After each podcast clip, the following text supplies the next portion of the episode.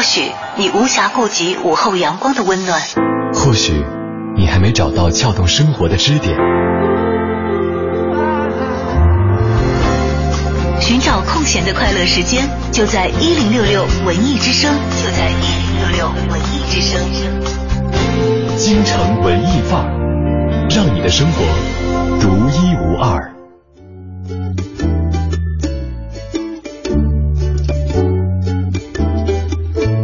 京城文艺范儿，让你的生活独一无二。欢迎各位继续锁定文艺之声，收听今天下午的节目。你好，我是盛轩。大家下午好，我是小昭。今天立秋了，哎呀，到贴贴秋膘的时候是不是？对啊，你看你 吃货本色暴露。哎呀，怎么办？怎么办？哎，怎么办？做中午的那一盘子红烧肉都白吃了。啊，哎，作为女神好像这样不大好，显得很不优雅。你知道这个，就完全没有联想到，你直接会想到说贴秋膘。这你都没想到我会这么讲吗？呃，当然是会知道了啊，是吧？对，看到中午的红烧肉特别盛的一大盘。我提到立秋，第一个想到是秋老虎，我觉得好热。哦，对，是吧？可能大概因为我在舒适的空调环境下。还在回想今天中午食堂的红烧肉烧的是真不错，呃，确实挺好的哈。但是，呃，说到这儿，确实是在那个物质匮乏的那个年代啊，好像过一个节日，大家都希望能给自己身体里边的这个油脂啊、营养补充一点营养，对，多多添一点点。那今天呢，其实也可以跟大家说一说吃的一些问题，呃，不说大家爱吃什么了。这问题，我们今天其实其实想跟大家说一下，我们不是想做一期食品安全类的节目了啊。为了要保安全、保美味，其实像小昭这样的吃货还是很喜欢自己尝试一下下厨的。嗯，虽然不是所有的时候都能够做的比较好吃，但是也觉得自己动手的话会有一番其他的味道在里面，也让他比较放心，这也是比较重要的一点。嗯，当然这也是呃从男生的角度来讲啊，我喜欢做饭是可能是满足自己那种掌控欲。好像所有的菜刀啊、菜板啊，还有这个食材啊，都是我的那些兵，就是虾兵蟹将一样，都听我指挥。哇，盛轩这种爱好的男人太招人喜欢了。他不会是在切菜的时候练刀法吧？特别爽，特别过瘾。那其实呢，大家呃在。可能跟妈妈在学菜的过程当中，或者说是家传的这些手艺哈，都有一一些自己专属的一些烹饪的技法，技法，嗯，一些小小窍门，可能会让你的这个做出来的菜品的味道跟其他人有所不同。对，也会有你家自己的味道。嗯，其实还有包括有一些做做菜的毛病，也得以沿袭以后也变成家族的味道。就是比方说，呃，妈妈做菜的时候特喜欢在出盘之前、装盘之前先尝一大勺。哎，这个不算是毛病哎，这个是好多厨师都会这么干的吧？烫嘴，好吧，就是再好吃都尝不到味道。我就是这样，因为现在基本上不用那种平铲，都是用勺子去炒菜，就是那种长把的那种勺。啊，我们家一直用平铲，一直长把勺的优势就在于很容易尝味道。是吗？容易盛上来东西，比方说菜汤啊，比方说这个一些这零碎的一些。呀，那看来我们家烹饪真的有毛病，我一直用的平铲 烧。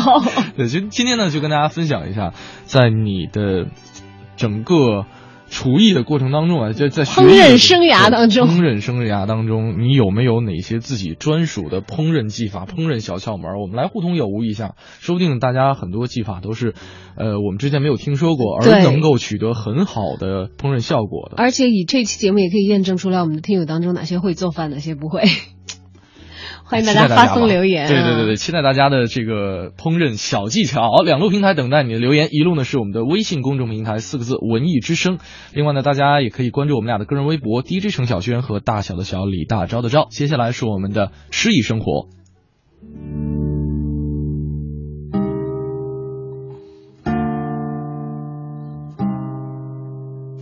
一见钟情，辛波斯卡。他们彼此深信，是瞬间迸发的热情让他们相遇。这样的确定是美丽的，但变化无常更为美丽。他们素未谋面，所以他们确定彼此并无瓜葛。但是自街道、楼梯、大堂传来的话语，他们也许擦肩而过一百万次了吧。我想问他们是否记得，在旋转门面对面那一刹，或者在人群中喃喃道出的对不起，或是在电话的另一端道出的打错了。但是，我早已知道答案。是的，他们并不记得，他们会很讶异，原来缘分已经戏弄他们多年。时机尚未成熟，变成他们的命运。缘分将他们推进、驱离、阻挡他们的去路，忍住笑声，然后闪到一旁。有一些迹象和信号存在，即使他们尚无法解读。也许在三年前，或者就在上个星期二，有某片叶子飘舞于尖与尖之间，有东西掉了，又捡了起来。天晓得，也许是那个消失于童年灌木丛中的球，还有事前已被触摸、层层覆盖的门把和门铃，检查完毕后并排放置的手提箱。有一晚，也许同样的梦，到了早晨，变得模糊。每个开始，毕竟都只是续篇，而充满情节的书本，总是。从一半开始看起。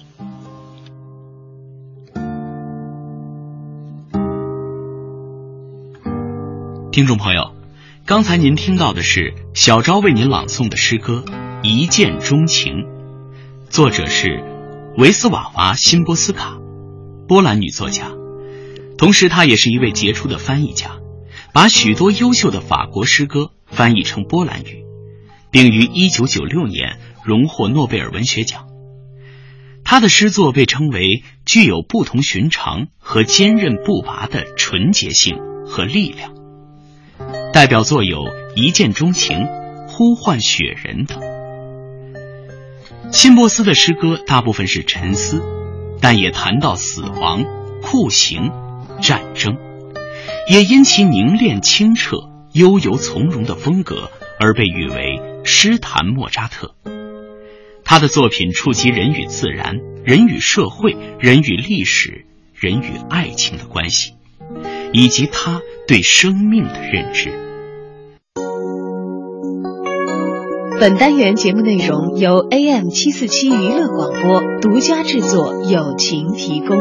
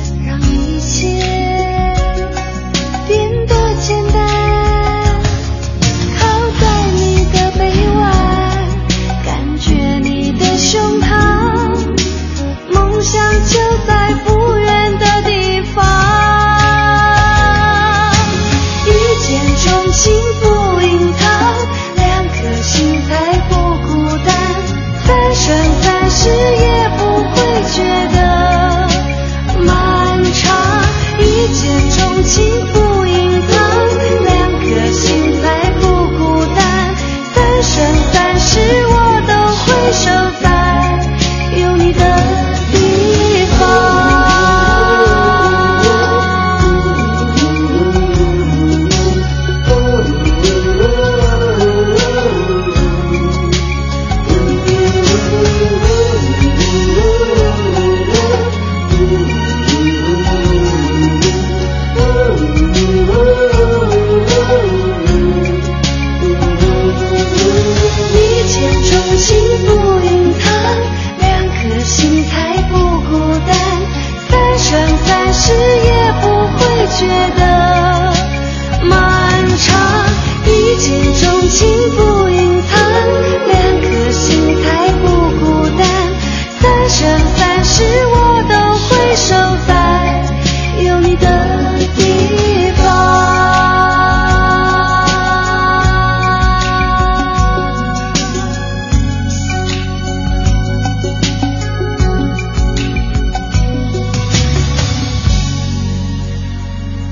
文一范正在为大家直播。那今天呢，跟大家分一分享一些这个贴秋膘的辅助技能，贴秋膘辅助技能，就是怎样制作美好的饭食的过程当中，嗯，呃，有一些省力的技法吧，或者你的专属烹饪小窍门。对，呃，可能这些小窍门是从妈妈那边得来的，爸爸那边得来的，或者说，你知道现在很多市级的电视台收视率最高的节目就是烹饪节目，烹饪节目，还有这种就是生活小窍门类的节目。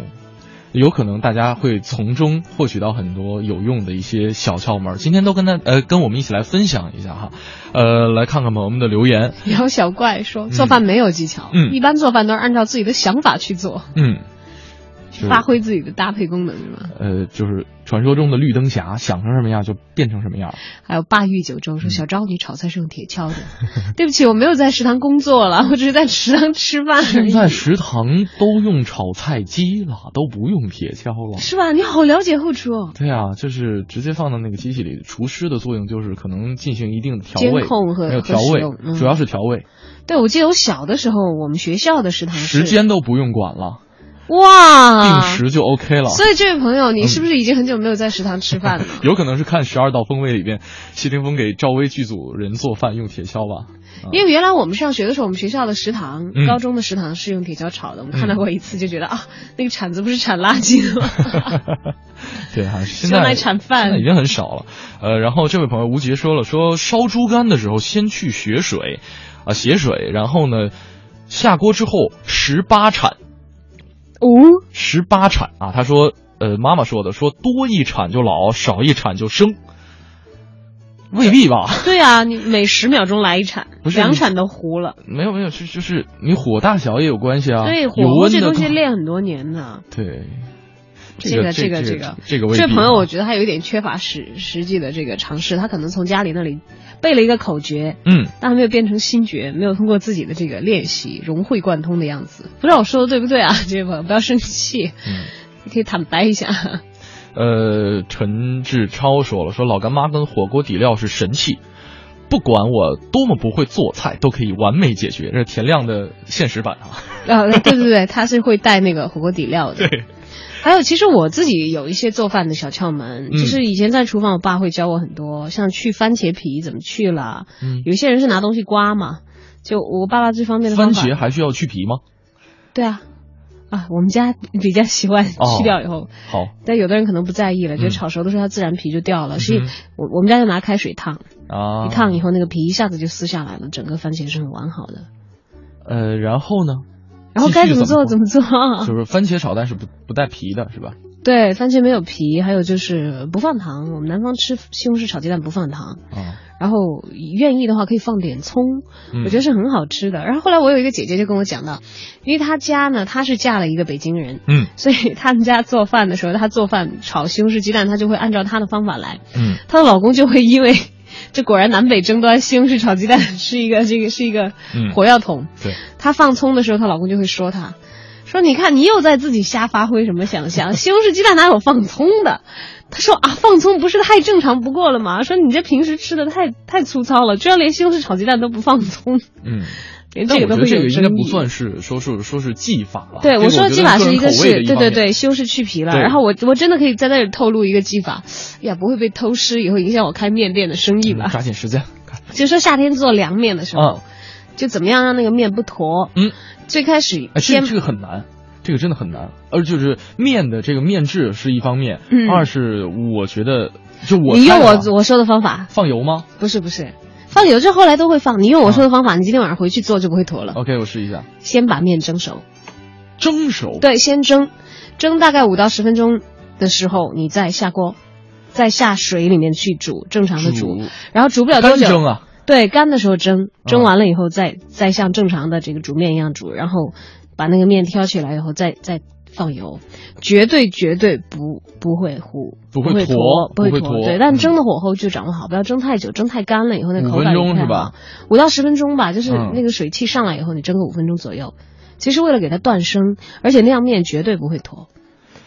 哦这是我初中毕业的时候担心中考考不上重点高中的时候，偷师学来的。不是为了组建小面摊，从同学那里得到了一个秘传。嗯，我想，嗯，这样我以后可以去摆凉面摊了。我调佐料味道还不错。哎，我觉得小王子说的方法可能会更好一点，就是用凉水过一次。没有这个方法绝对比用凉水过一次还要好，而且 而且这个办法可以跟那个凉水过一次兼用。嗯，它比过凉水更好的是什么呢？它比较容易晾干嘛，就是凉面晾干了以后会储藏的时间再哎我觉得这个是就是嗯坨还是不坨，我觉得跟面的这个具体它的比方说质地对不太一样。你像我们南方的面条都是很细的，就是比嗯北京随便买的这些面条要更细一些的。嗯嗯嗯按理说其实更加容易坨一些，嗯蒸熟了以后哦口感极好。不知道你有没有吃过四川凉面，就真正面条口感好的，啊，跟北京的是不太一样的。那我觉得如果说做。做这个老北京炸酱面的话，其实那个就过凉就可以了，啊，过凉就可以。了因为那个不太容易，了对，因为它那个面条的不用这个那个那个性质不一一样。对我说的是四川凉面了。凉。面哈啊，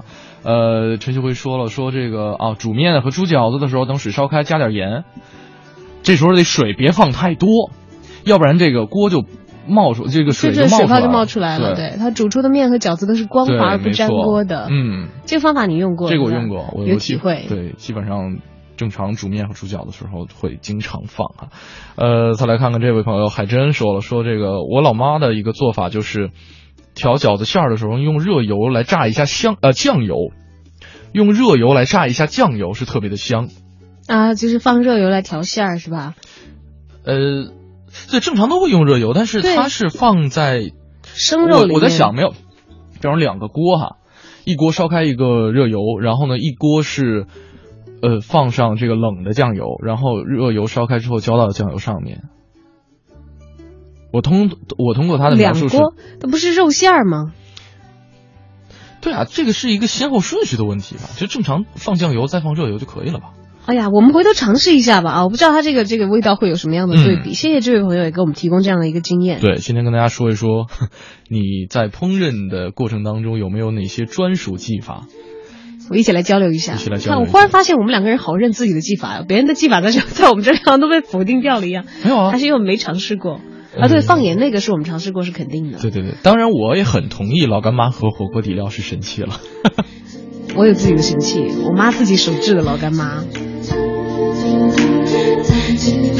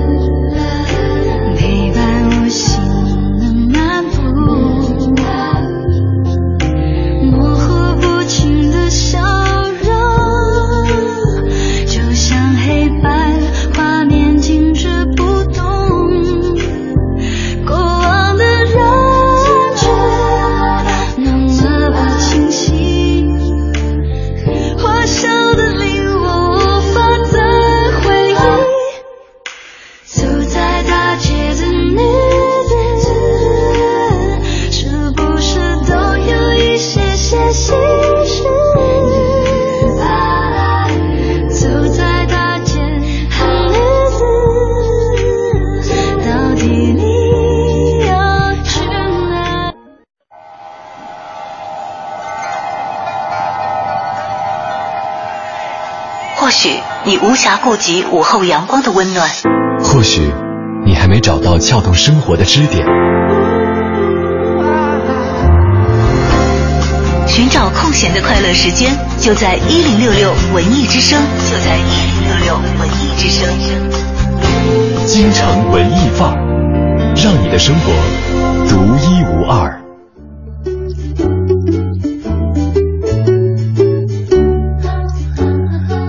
各位继续回到我们京城文艺范儿的节目当中啊。这个今天呢，跟大家说一说跟吃有关的话题。大家在自己的烹饪生涯当中有没有专属自己的这种烹饪的小技巧、小技法？当然，有一些技法可能会让我们觉得异常，哎呀，嗯就是这个味儿啊，只有自己才有的。但也有一些技法只是方便你在操作的过程当中省时省力而已，嗯不一定在这个吃的口感上有多大影响。就是其实对于吃的口感，或者说这个就是这个味儿这样一个标准来说啊，一个很好的小技巧就是营造一个非常良好的进餐的氛围。那做糊了也是一样糊了的呀。呃，那当然是得在及格线以上的，我觉得肯定会有加成的。对对对对对，嗯会。就比如说，如果你做饭的习惯都是只在年夜饭的时候做，你就一定是家里头非常重大的厨师。我跟你说，点根蜡烛跟不跟不点蜡烛是完全 特别不一样的，是吧？啊，点根蜡烛要是就有蜡烛味儿了。哎呦，这过生日的时候点蜡烛嘛，是吧？呃，来看看朋友们的留言，说，呃，这位呃丽丽庄啊，这位朋友说说这个煲汤的时候呢，可以放一个土豆和番茄，煲好之后捞出来，或者是放哎，为什么要捞出来呢？一起吃掉吧。他说是有类似放了味精的效哦，用那个来吊汤，这个意思。嗯嗯还有这个接着讲嘛，他说煲汤用的鲜肉要先焯水，作用是去血去腥。嗯如果加姜片效果更好。好，清洗煲出来的汤也会比较清。嗯对，这个倒是大家普遍都在运用的一个方法啊。对，但我有一个朋友的妈妈，嗯，她做这个像猪蹄儿汤的时候，她就不像我，我可能就是过一下热水或者嗯其他的，她不一样，她用冷水泡。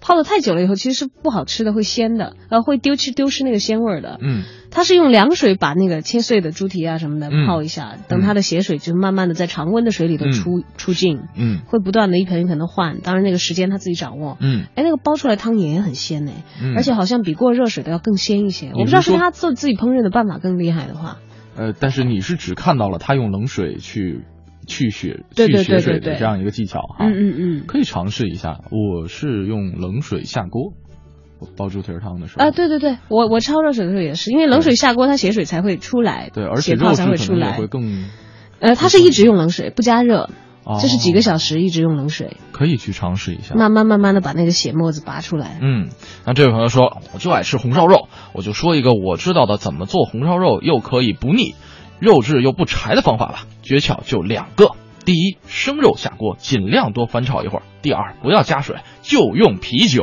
不要放白糖，用冰糖。嗯啊。今天贴秋膘，很多朋友可以试一试啊。对。加啤酒这个我倒是听人讲过的，啊，还有人加可乐的，可乐味儿有点怪吧？不是不是一点点，就是它不是说加加很多，有的人加一点点可乐来替代糖来提味，啊，然后也比较上色嘛。做红烧肉，我以前有听到同学讲过，我没有可乐红，烧肉，可乐鸡翅 啊，是一个新菜啊我觉得，可乐鸡翅应该是很多人的入门菜品，因为特别好做，爆好做是吗？太简单了。主要我不喜欢吃鸡翅，我至今为止没有尝试过可乐鸡翅的做法。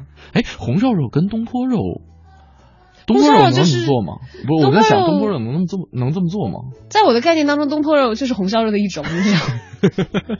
就我这个没文化的人，呃，其实，呃，推算千百年前东坡先生做肉的时候，我估计也都是类似的方法。各种偏门，然后这个偏方尝试了一下，然后研究出来了自己的诀窍，嗯、但是就得到了这个冠名专利权，流芳百世了。是，呃，冷呃冷小艺说了，说自己刚到北京的时候都是自己做饭，很小的时候就会做了，那大概是五六岁左右，然后。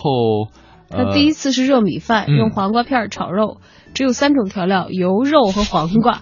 跟我一样哎，哎，我也是从切黄瓜开始练刀不是法的，，我是说，它里没有其他的调调料啊。对，它太小，根本不知道该怎么放盐。嗯。怕菜凉了就没有盛出来，到嗯。最后黄瓜片儿炖肉了，以后就会做西红柿炒蛋了。啊，啊，其实西红柿炒蛋是我的入门菜，就黄瓜只是切切练切工。嗯。可炒鸡蛋啊，做鱼得到得到一个技能，最后用山苏子的叶子，山苏子是什么叶子呢？我可只知道苏能各地的方法叫子叶，对，不知道山山苏子是什么。野生的苏子叶儿。好吧，我全且这么认为。它做出来的味道去腥，还带着淡淡的苏子香，非常的好吃。结婚之后就是媳妇儿做饭了，我的刀工还是不错的。嗯，哎，有分工挺好的。就是我就希望，如果我结婚以后我做饭的话，就有人给我洗碗就好了。嗯尚云说了，说鱼片用冷水冲可以变得晶莹剔透，冲多久呢？对对对，给一个具体的操作方式。呃，今天我们要回去尝试一下。哎，多厚的鱼片儿呢？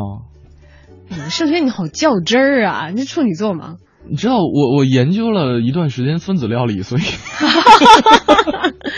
好吧，啊对，所以你有没有发现来说必须要我们中华料理系都是什么什么少许，对什么什么怎么样都不精准。是是可，如果是在德国，就会精准到克数。你适合去德国学都是用。天平的啊，当然，我们今天不那么严苛的要求，的。我们不要这么严苛的要求我们听众，好不好？好，欢迎大家。我是想抱着一个好奇的态度去呃咨询，或者说是拜师去学习一些这个小技巧。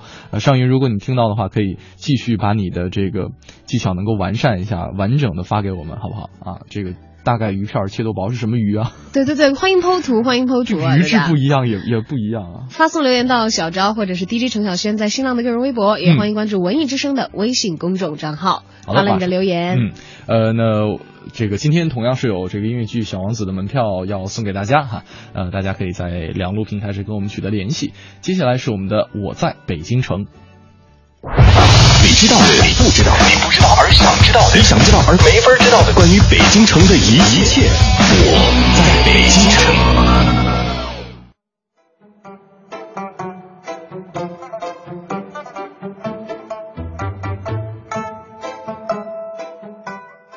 京城文艺范儿，让您的生活独一无二。大家好，我是相声演员杨多杰。昨天啊、咱们给您聊到了南锣鼓巷北头的这个后元寺胡同。元寺这座庙已经是荡然无存了。其实啊，它早在清代末年就已经破败了下来，但是这一带啊，人气儿一直却是很旺，经常有达官显贵。在这儿修筑自己的府邸。您像什么广亮大门、金柱大门，那是随处可见。要是说如意门、蛮子门这样的小门你在后元寺胡同啊，反而是不常见到，都是大宅院，没有什么老百姓住的小房子。这条胡同里边，你要细观察，百年以上的老树多达数十棵，这也证明了这个胡同的历史。当年啊，不是有这么句话吗？说树矮房新画不古，此人必定内务府。什么意思呢？说你们家这树啊，如果不高，一看就是新种的，房子一看就挺新。你们家没挂什么古画，挂的都是现当代的作品，那么就证明你们呀，这是个暴发户，哎，证明你们家没有什么底蕴。但是您看后元寺胡同，那个老树啊，多达数十棵。证明了这厚重的文化底蕴。如今呢，胡同里很多高大的门楼啊，那都是铁将军把门，让咱们路人啊从这儿路过的时候也不禁感慨：侯门深似海。相比之下呀，就在路北有一座秀气的如意街门，这倒是常年开放。这儿啊，就是茅盾先生的故居。这茅盾故居啊。现在位于后元寺胡同的十三号，比起旁边的这些深宅大院，这个院子呀，充其量算是小门小户。故居门前呀，有一对长方形的门墩儿，石墩儿啊不大，几个侧面呢都雕有吉祥如意的花卉纹饰，是典型的北京中产之家的风格，在胡同里边呢也算是常见。步入院门，迎面呢雪白的墙壁上，这镶刻着由邓颖超亲笔题写的“茅盾故居”四个大字，十分显眼。你走进院里，咱们细细的一瞧啊，这所宅院是一套啊不太规整的两进四合院，规模不算很大，平房呢细数起来有二十余间，这当然包括了正房。包括了偏房，包包括厢房、包括耳房、包括倒座房都算上，不过是二十间。院子里啊，没有抄手游廊，没有影壁，也没有戏楼，这个就跟王府的豪宅比不了了。这房屋的门窗啊，也没有那种雕梁画栋的奢华装饰。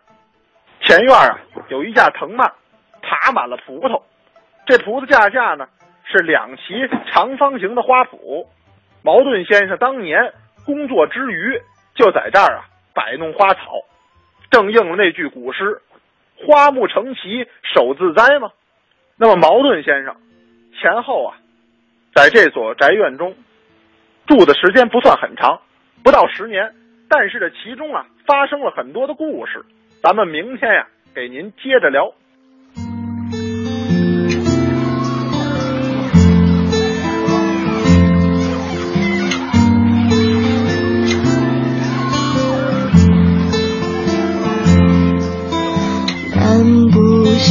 城没有光彩照人，每次我回到这里，我都感觉这平静。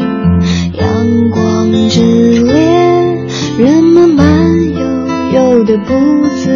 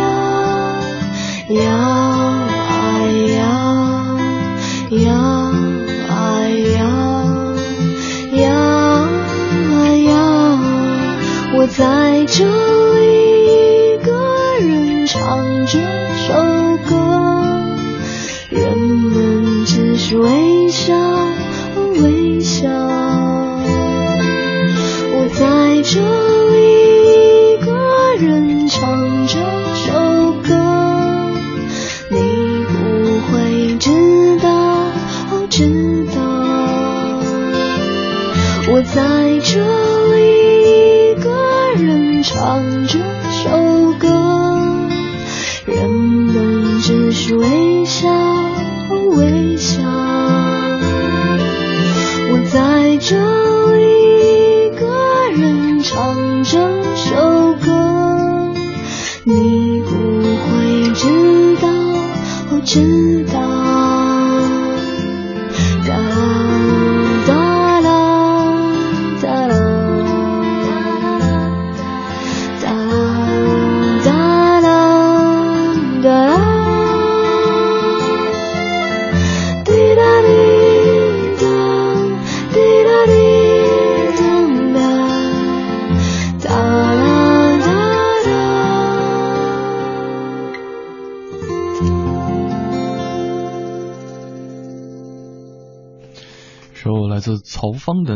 小程》，今天跟大家在节目当中分享一下你自己专属的烹饪的小技巧和小技法。呃，刚才有朋友哈，这个也是非常仔细认真的把自己的留言补充完整了。上云对，就就我们刚才讨论的鱼片用冷水冲可以变得晶莹剔透这样一个问题，他说鲈鱼、草鱼都可以啊，可能平时是常吃这两种鱼类。说用腹部的肉，然后呢贴着骨头剔下来，这是高手，绝对是高手。这刀法要求都很很高超的，不是都剔得下来的。鸡真的都是高手。他说贴骨头剔下来，嗯切片放盆里，用冷水一冲，一方面去腥，一方面去血味儿。嗯，然后配菜溜一下，嗯哎呀感感觉饿了，就是这个味儿。就是这个味儿，倍儿爽。要不要点首歌？呃，点一个什么歌好呢？中华小当家的主题曲 是吧？怎么唱的？呃那个没有没有歌，就是就是那个是吧？对对对，就是音乐。菜品亮相的过程当中，都是吹着笙啊，吹着笛子啊，旁边没有太大的印象了。哦我现在现在想想，好吃的啊、可能都会垫着那个《舌尖上的中国》的 弦乐主题曲出来吧。嗯不错不错啊，呃，刚才这位朋友也说说，其实啊，除了这个煲汤的时候放土豆和番茄是可以吊汤之外，还有一个作用就是放土豆和番茄还可以挽救你手抖放盐放多了。啊，还有这样的啊？他说的啊，我没试过。我们家手抖放盐放多了，用的办法是加醋，但我一直不理解为什么加醋会中中和咸味儿。那不就变酸了吗？对啊，就是可能是用更强烈的其他味道去掩盖吧。我不知道，我小时候我们家煮面条，那他是说煲煲汤哈，煲汤正常来说，如果说放盐放多，可能就会加水。但是如果说加水的话，肯定会影影响汤的味道味道。对，他说这个时候可能你放上这个半个番茄或者说土豆一起来再煮一会儿的话，一方面可以提鲜，二是可以去掉这个太多的太多的盐味啊。对那个学习一下。嗯因为我以前特别笨，你知道，我煲汤的时候我不知道，嗯不知道一次性把水放足，嗯我中间会想办法加水的。我说怎么我煲出来的汤不好喝，最后把这个毛病改掉以后才发现，哦，原来如此简单，只是没有人在系统训练的时候最早告诉我要这么干。啊对，这是一个基础知识啊。还有这个安家说了说，真的是呃，这个一定要注重菜品的配色，就跟我刚才说的那个呃。吃菜或者说吃品菜的过程当中，这个氛围是一样的。嗯嗯他说，嗯其实呃，任何三种以上鲜亮的颜色搭配的菜式总是很吸引眼球，所以说他就经常会选择三种以上的菜品来搭配一下。哎我有一个经典配色的，嗯你你你想说什么？没有，他说是最经典的就是西红柿鸡蛋加葱了。所以你看嘛，我们南方加葱是有道理的。嗯，我觉得有一个比较经典配色也比较好吃的，嗯我会经常炒，是双椒炒紫姜肉丝，然后还会加那个红色的这个这个四川干辣椒，双椒就是黄椒和红椒嘛啊，嗯柿子椒，然后。切丝，然后炒紫姜，紫姜是这个四川的那种嫩姜啊。嗯嗯嗯就现在我看到北京有卖了，有买过。然后用菜油炒炒肉丝，然后愿意的话还可以再加一点杏鲍菇过水加进去，啊然后用干干的这个这个四四川的干辣椒，然后跟他们一起炒，哦，味道超赞！我我有一次把自己的吃的都感动的快流泪了，真好吃。你想想一个人，他端着一碗饭，我看着我好几一碗，我吃了一锅饭，你知道吗？次简直了，小宇宙爆发。啊，这这回是你自己爆出来的，啊别怪我了。然后他说，呃，而且啊，为了营造这种氛围，他特别喜欢去换一些好看的餐具去放食物，卖相也会增加很多。这个跟我也一样。嗯，其实呃，之前我是看过相关的一些研究，就是这种餐具啊，或者说餐具的材质和颜色对于人食欲的一些影响，源于我我我看这篇研究或者说找这个相关的研究的这个原因，就是杨多杰特别喜欢放不同的杯子去品茶嘛，这个之前我们在节目当中也是提到过，后来确实是呃有这种。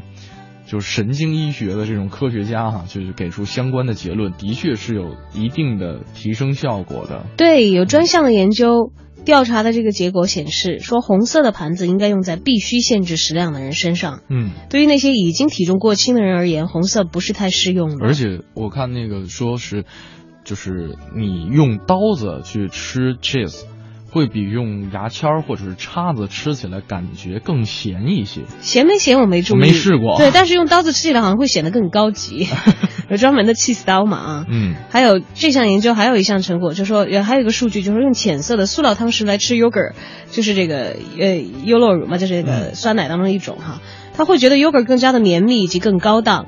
当实验对象以各种颜色的餐具品尝 yogurt 的时候，白色的汤匙会比粉红色的吃起来更甜，会有更高价的感觉。但是粉红色的汤匙呢，又胜过用黑色的汤匙。我觉得这些研究的好细致。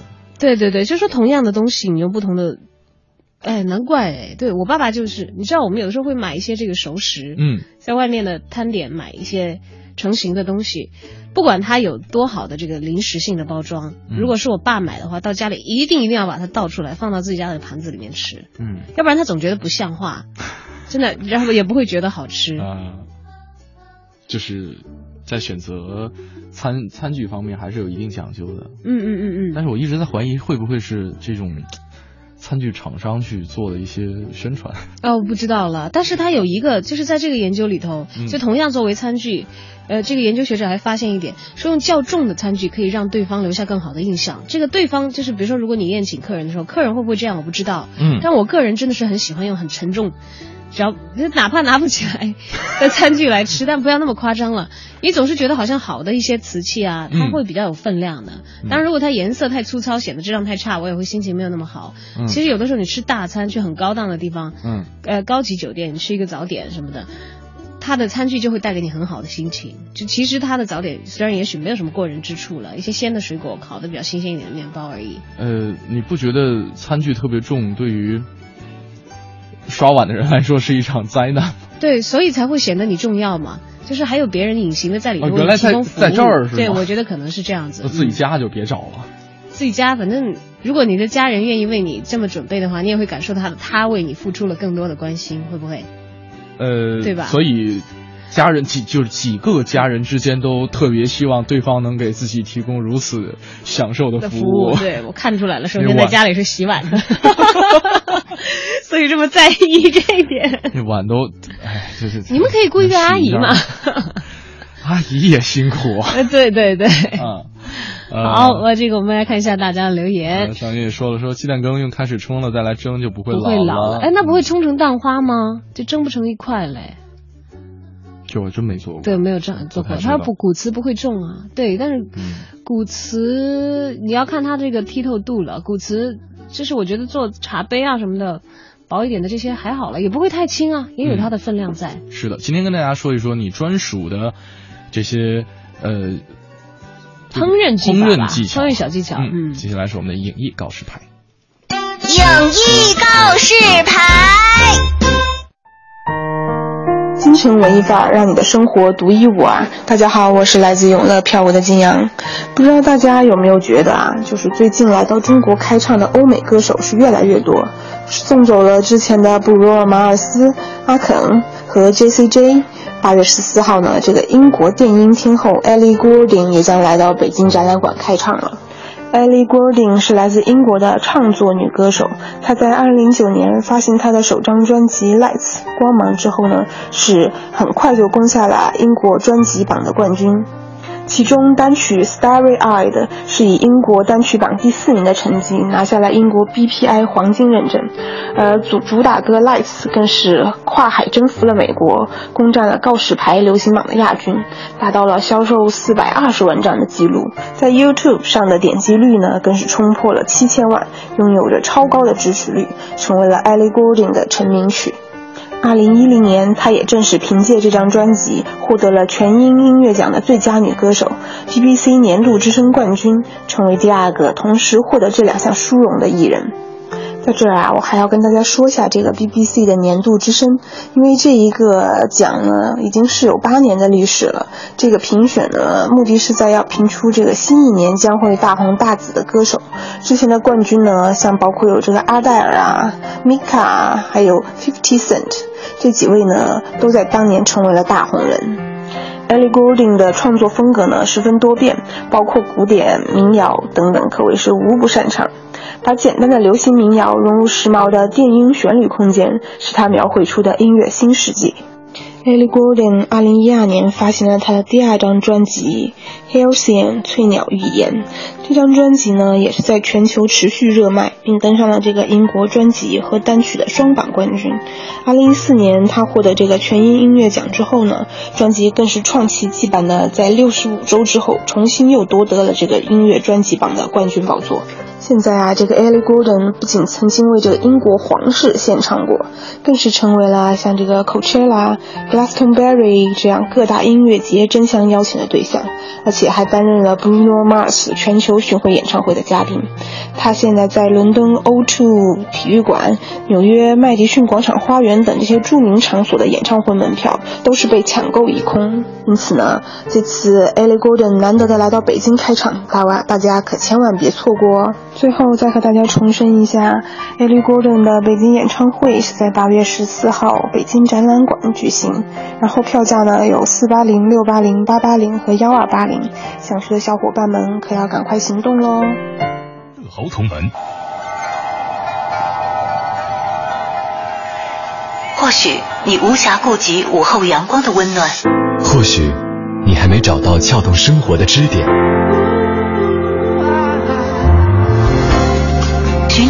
闲的快乐时间，就在一零六六文艺之声，就在一零六六文艺之声。京城文艺范儿，让你的生活独一无二。京城文艺范儿，让你的生活独一无二。你好，我是盛轩。下午好，我是小昭。在今天节目的最后半个小时，我们继续来分享一下制作好吃的的过程当中的一些秘籍。属于你的独家烹饪秘方有什么呢？都欢迎参与节目的直播留言互动。没错，两路平台，一路是我们的微信公众平台，四个字“文艺之声”，订阅号搜索，留言框下留言就可以了。另外可以关注我们俩的个人微博 DJ 程小轩和大小的小李大钊的钊。今天呢，同样是有音乐剧《小王子》的门票要送给大家，还有今天应该是最后一天要送，因为。我们的赠票已经差不多派票完毕了吧？对，而且因为演出时间也马上临近了哈，这个呃，之前获得我们门票的朋友们也不要着急，我们是在现场给大家派发这个门票哈，是在八月九号和十号两天，一共两场，而且呢是在八月十号，文艺之声所有的节目主持人，呃，还有编辑团队。可能会现就是会去到这个大影剧院对，大家应该都是会尽量的去到的，就是有时间的应该都会。嗯。嗯，然后今天在这个节目当中的互动过程里，有一位朋友刚才就讲到了，说你们 越说，其实我越来越饿了。你要相信，你不是一个人，主持人也是陪伴你在克服这样的一种感觉。是的。你要知道，坐在主播台上这两个人都是超级大吃货来的。嗯，呃，咱们还是直接看看朋友们留言吧。对对，我们来点专业精神，忘记饥饿的胃。对，这位朋友说了，说酒啊。我就特别喜欢在做炖菜或者炒菜的时候放酒，炒肉之类的普通料酒就可以了。什么鸡块、鸡翅啊，就来啤酒，我边炒边喝，差不多呢就全给倒进去了。酒鬼吧？哎，我真觉得酒很抢味儿，哎，特别黄酒其实很抢味儿，它会把这个食材原来的味道抢掉很多。我我有点忌讳用酒，但是有个地方我会用酒，就炒肉丝的时候。呃，你有没有印象？《中华小当家》里面第一次小当家在阳泉酒家炒那个青菜的时候，他就是用酒去除去除的这个土腥味儿。就是你看是炒什么菜去搭配这个酒？嗯嗯嗯，对吧？有一些是必须要加的了。但是，我我我比较主要是我可能自己用不好那个酒的这个配比。我一般只有在什么？只有在这个炒肉丝的时候腌肉的过程里会加一点点红酒。是这个是为了克服它对粘锅的问题。嗯，倒不是因为用红酒来给它提什么味儿，因为好像我我只要一加了酒，我始终觉得我吃那个菜就是那个酒的味道。嗯，我控制不好。那你腌肉的过程当中？这个吃肉的这个时候也会有酒味吗？也会能吃得出来？腌肉是生的耶。我知道。嗯，你要炒熟了以后就没有没有没有红酒味道不会那么强，因为有的时候也是一个拯救的办法，就是如果家里的红酒开了瓶没有及时喝完，还剩一些，它就会变酸嘛。对。就可以用它来当醋用，有的时候我会这么讲，嗯，我会这么用炒菜的时候。为了防止粘锅的话，还是换一个好一点的锅吧。啊，有专门的不粘锅，但大家知道这个。呃，不粘锅现在也有很多让人担心的地方。我我用不粘锅用的很少，我用不粘锅一般也就煎煎蛋呐什么的时候，炒菜的时候还是用铁锅比较多一点。我个人对，然后刚才这位朋友还说说像炖排骨啊、炖鱼之类的，就加白酒去腥是特别明显的。哎，好像弄鱼之类的也挺重要的。是有一些固定的食材需要这样搭配啊。还有这位朋友他说熬咖喱的时候加椰浆，说这个技巧，呃。好像这个非常有用，会把咖喱的味道提起来很多，会非常好吃。嗯，我看到我有点汗呢，我觉得熬咖喱加椰浆，这难道不是等于煮饭要放米这样一样的道理吗？这我还真不知道。我从来都是用用椰浆熬咖喱啊，因为我不吃咖喱。因为我一直觉得难道不是用椰浆熬吗？还可以用别的什么熬吗？这不是真的是等同于哦煮饭要放米？啊，好了，又学一招，虽然我不吃哈，但我知道了。对，然后还有这位朋友，那这个椰浆是有什么讲究吗？没有啊，去买超市现成一罐一罐的。你做泰国菜嘛，像基本上咖喱是这样。而且我们最开始想着咖喱会不会也很难，其实咖喱也几乎是我觉得是半成品，对，要去买点肉，买点萝卜，买点洋葱什么的。土的，豆什么的，对。胡萝卜啊。然后你那个买那个，我一般买的是那个，就不说牌子了，一个印尼的一个一个咖喱酱，然后你把它在锅里头的就加这些调料炒开，然后加那个椰浆熬开嘛，嗯，就泼到饭上就可以了超级简单的超级简单，就像你那个做意大利面似的。不是就跟田亮用那个 啊火锅底料、火锅底料是一样的 啊啊，差不多，我觉得挺简单的，它只不过要熬一会儿，弄成汤菜类嘛。所以很多人的这个独家秘籍就是不同的用这，些半成品的料半成品料啊。哎呀，我偷懒啊！只是幸好我们是活在这样的一个便利的时代，要不然这些朋友们可能这个吃到的饮食的味道水准就会下跌很多。嗯，呃，再来看看这位朋友说说炖羊肉之类去腥的话，就可以扔两块橘子皮。嗯，炖羊肉去腥这跟去那个冰箱里边的杂味是一个道一样的，理？对对对，因为这个橘皮和这个柠檬这些都是去腥味儿、去难闻味道的，它有嗯吸味的功能。嗯，呃，再来看看这位朋友说，清晨这位朋友说说，很多人都觉得鸡胸肉很柴不好吃，其实呢，把鸡胸肉切片之后，在芡汁儿里边，也就是那个淀粉水哈、泡上十分钟，可能还可以加点胡椒啊、盐啊，就可以炒出特别棒的肉片了。我这个好像早上鸡蛋灌饼加的肉诶，嗯，是这样吧？鸡胸肉腌一腌，对对对对对对对对对。早餐点的它。但是它是主要是放在这个芡汁儿里，就是淀粉水嘛。诶，我们家楼下那个、那个、那个、那个鸡蛋灌饼的鸡胸肉也是用芡汁腌过的，是吧？嗯能吃出来。不是它放在那里啊？你看就可以它操作，你可以看到的啊，啊是这样子的。你不会是卖鸡蛋灌饼的吧，这朋友？这名儿也挺像的。别这样，别这样啊！今天跟大家说一说，呃，你专属的一些烹饪秘籍啊，这个你做过什么菜饭，或者说听老人介绍过，传承吃到过过啊，很惊喜的味道，人家这个厨师告诉你是怎样怎样做的。是的，呃，接下来呢是我们的 Time Out 推荐啊，大家做菜做累了的话，也可以听一听我们 Time Out 主笔黄哲推荐一下咱北京市面上可以吃到的一些好吃的东西。Time Out 推荐，负责一切享乐。Time Out。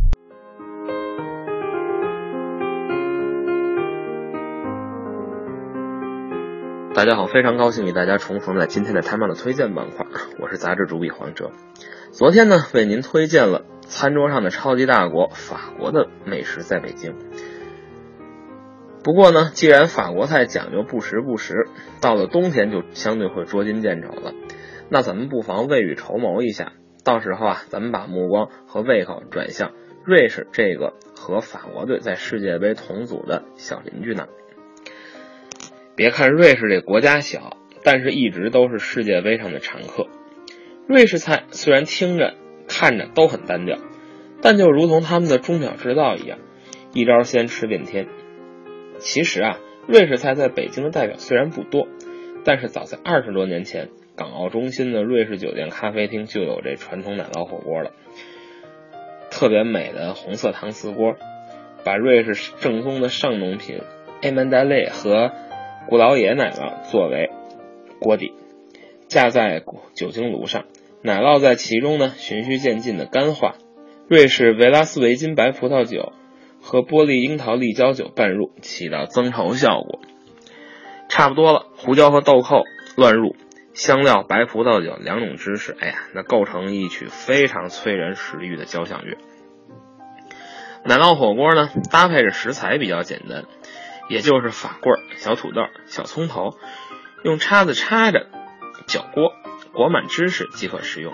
那口感就跟吃过最嫩的肉非常相似，又有一种奇妙的快感。吃过之后呢，略有腻感，可以即时搭配小西红柿和酸黄瓜清口。吃到最后，那锅底的一片金色的锅巴，才是最值得冲刺到底的精华里的精华。这港澳中心瑞士酒店啊。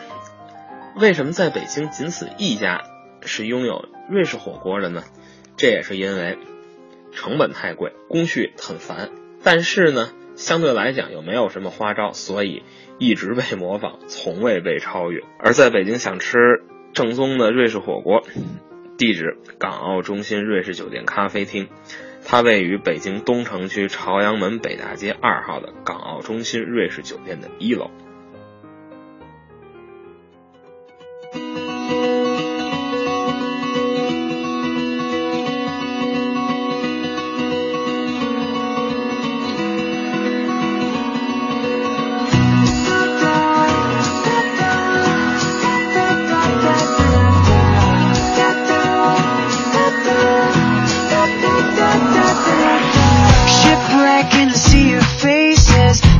Dreamy world up there.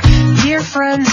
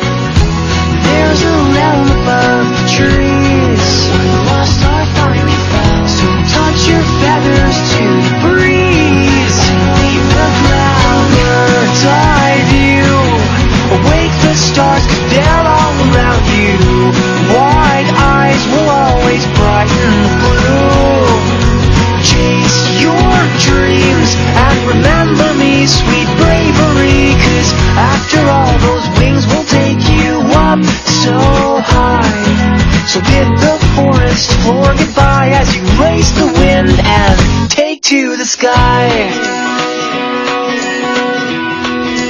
You take to the sky.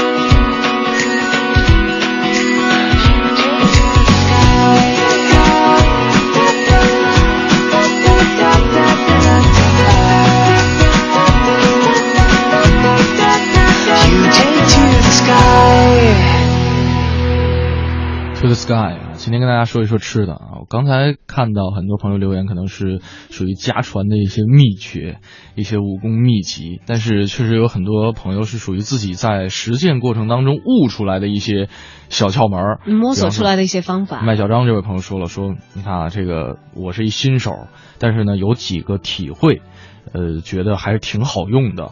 一油多不坏菜，虽然不太健康，但是是一个非常有效的一个做法啊，就是多放一点油。哎，这比你多放一点水强，因为我 就记得我妈就老嘲笑我爸说炒菜，全变汤了。呃，对对对对，因为我爸炒什么东西他都喜欢再加一点点水。嗯，这可能我妈说分析说他们那年代啊，刷锅时候好刷。不是。就物资曾经比较贫乏过，嗯、就觉得舍不得用很多的油，嗯、你知道吧？呃，所以就说现在已经不至于了，说家里油都吃不完，就或者放到后来味道都会不新鲜了，真的不用放水。但我妈有这个习惯，你知道吗？嗯，炒菜它就会围一点点水进去。啊，但是呃，确实别也别太放，呃，别放太多了，确实对对对也不是特别健康那啊。放水放油都不健康，就正正常炒一下，清炒一下就好了。嗯。对对对，然后这个他说第二点就是适当放一点糖，尤其是在红烧的时候。他说他是南方人，对糖的接受度比较高，啊，但是也许不是大家都能接受这种甜甜的味道啊。但谢谢你的经验分享。嗯，红烧的菜添点糖倒是应该的。对。因为本来都会有这个上色呀，嗯还有提味的这个功能在里头。嗯，有的时候你糖添的适当的话，是吃不出这个过度的甜味儿的。对，呃，像这位朋友泽贝说了，说最近学会了一招，就是用啊炒菜用汁儿，比方说生抽啊、老抽啊、蚝油啊、香油啊啊放到碗里边儿，放淀粉，放一点温水，然后这个搅拌成芡汁儿，炒菜的时候一起倒进去。这可能是就是。这个这个是我我也有的时候炒菜会用的一个办法，我炒菜就是用汁儿和酱油之类的时间会比用盐的多，就是因为盐呢不太容易炒匀，这当然你撒的匀的话，这比较考你的手感，就是你你你的量，嗯，但你放抽啊这种液体的东西，它想在锅里扩散的会比较匀。对，呃，还有一点就是，确实有很多新手刚开始学做菜的过程当中，经常火一开就手忙脚乱了。嗯，然后呢，因为这些调料是必须要放的，他可能也会写在纸上哈、记着先放什么，再放什么，再放什么。但是手一抖就哪个就放多了，放少了就不一定了。对啊那在你炒菜之前，把这些应该放的量全放，提前这个融合在一碗芡汁儿当中。在放的过程当中，就不会说有说心态会比较稳定了。心态比较稳定了啊。然后他说，呃，他说其实很多人炒菜很少用蚝油，但是他觉得说蚝油真是一个好东西，特别提鲜，比味精是强了好多了。一用啊，一用上这味道马上就上层次了。哎，不知道盛轩炒菜用没有蚝油？少，我也很少，我几乎不嗯用，因为我是觉得它那个有点。那个，因为我控制不好，但是我是会挑这个各种的酱油抽，嗯然后我做饭不用味精，现在早都不用了，嗯呃，各种的抽的味道的鲜的级别和咸的度是不一样的，我基本上调整了用哪几款就会固定的用下去，嗯，然后有一些比如说这个特级的。还不如金标的 真的这个就看怎样适合你的你的口味了。对还有醋我也会比较挑一点。啊，说了好多，说了好多吃的内容，呃，确实有很多朋友学的，比方说我今天记住的像，呃，都是我说的吧？没没有没有，就哎除了你除了你说那个蒸那个面面之外嗯哈，还有这个上云说的说这个切切鱼片我觉得我的刀工还没到能够整切鱼整鱼剔骨，就还要多练一，下，还需嗯要再练习一下啊。但我想试试那个那个红烧肉加啤酒的办法，对，这个这个这个是可以的，没有这回头可以尝试一下贴秋膘嘛。要不贴秋膘中午才吃了红烧肉，晚上不要，大家今天晚上继续贴。贴到冬天贴成一个大胖子。嗯，接下来是我们的一零六六文艺独家。一零六六文艺独家。截止到昨天下午，云南鲁甸地震之后，中国扶贫基金会发起，社会各界展开了对灾区的人道救援。为确保救灾信息公开透明，中国扶贫基金会云南省驻京办在北京举行了救援行动新闻发布。有些市民接到了以中国扶贫基金会名义发的短讯，但因为内附了网址的原因，导致收到短信的人以为是钓鱼网站或者是诈骗短信。对此，中国扶贫基金会的负责人做出了解释。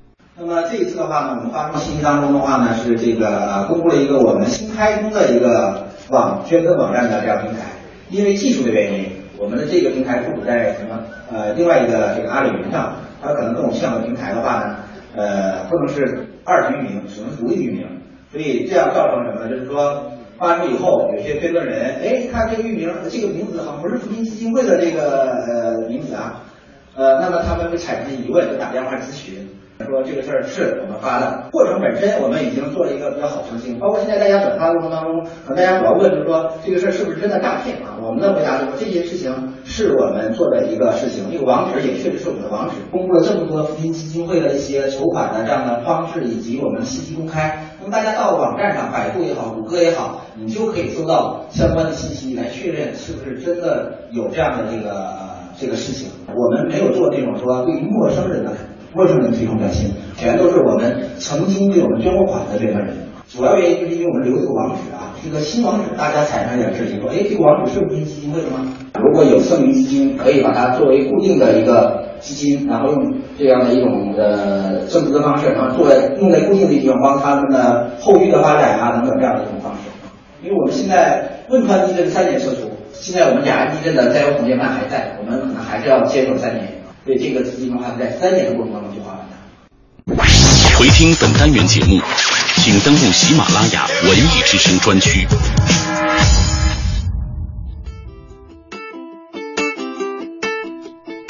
好，周四的下午，抬头看看时间，又快到四点钟。今天的节目要跟你说再见了。是的，如果大家想了解更多节目内容的话，可以来关注央广网三 w 点 cnr 点 cn。今天虽然说跟大家分享了很多这个做菜的一些技巧啊，这个，但是我觉得秘籍肯定是属于专属的一些这个小技巧和小技能，大家保留好哦。就算我们今天啊分享了一些新诀，嗯，能够实施到实处，还要看你手底下的功夫才行。没错。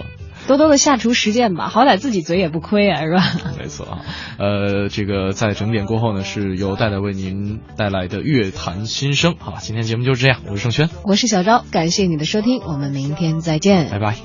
去问远方，打开行装，越过过身旁的路。去问远方，打开天窗，在不在听起的鼓足。Just did it，这是因为你是我的朋友。Just did it，这是因为你是我的朋友。Just did it，这是因为你是我的朋友。Just did it，现在你是我的一个朋友。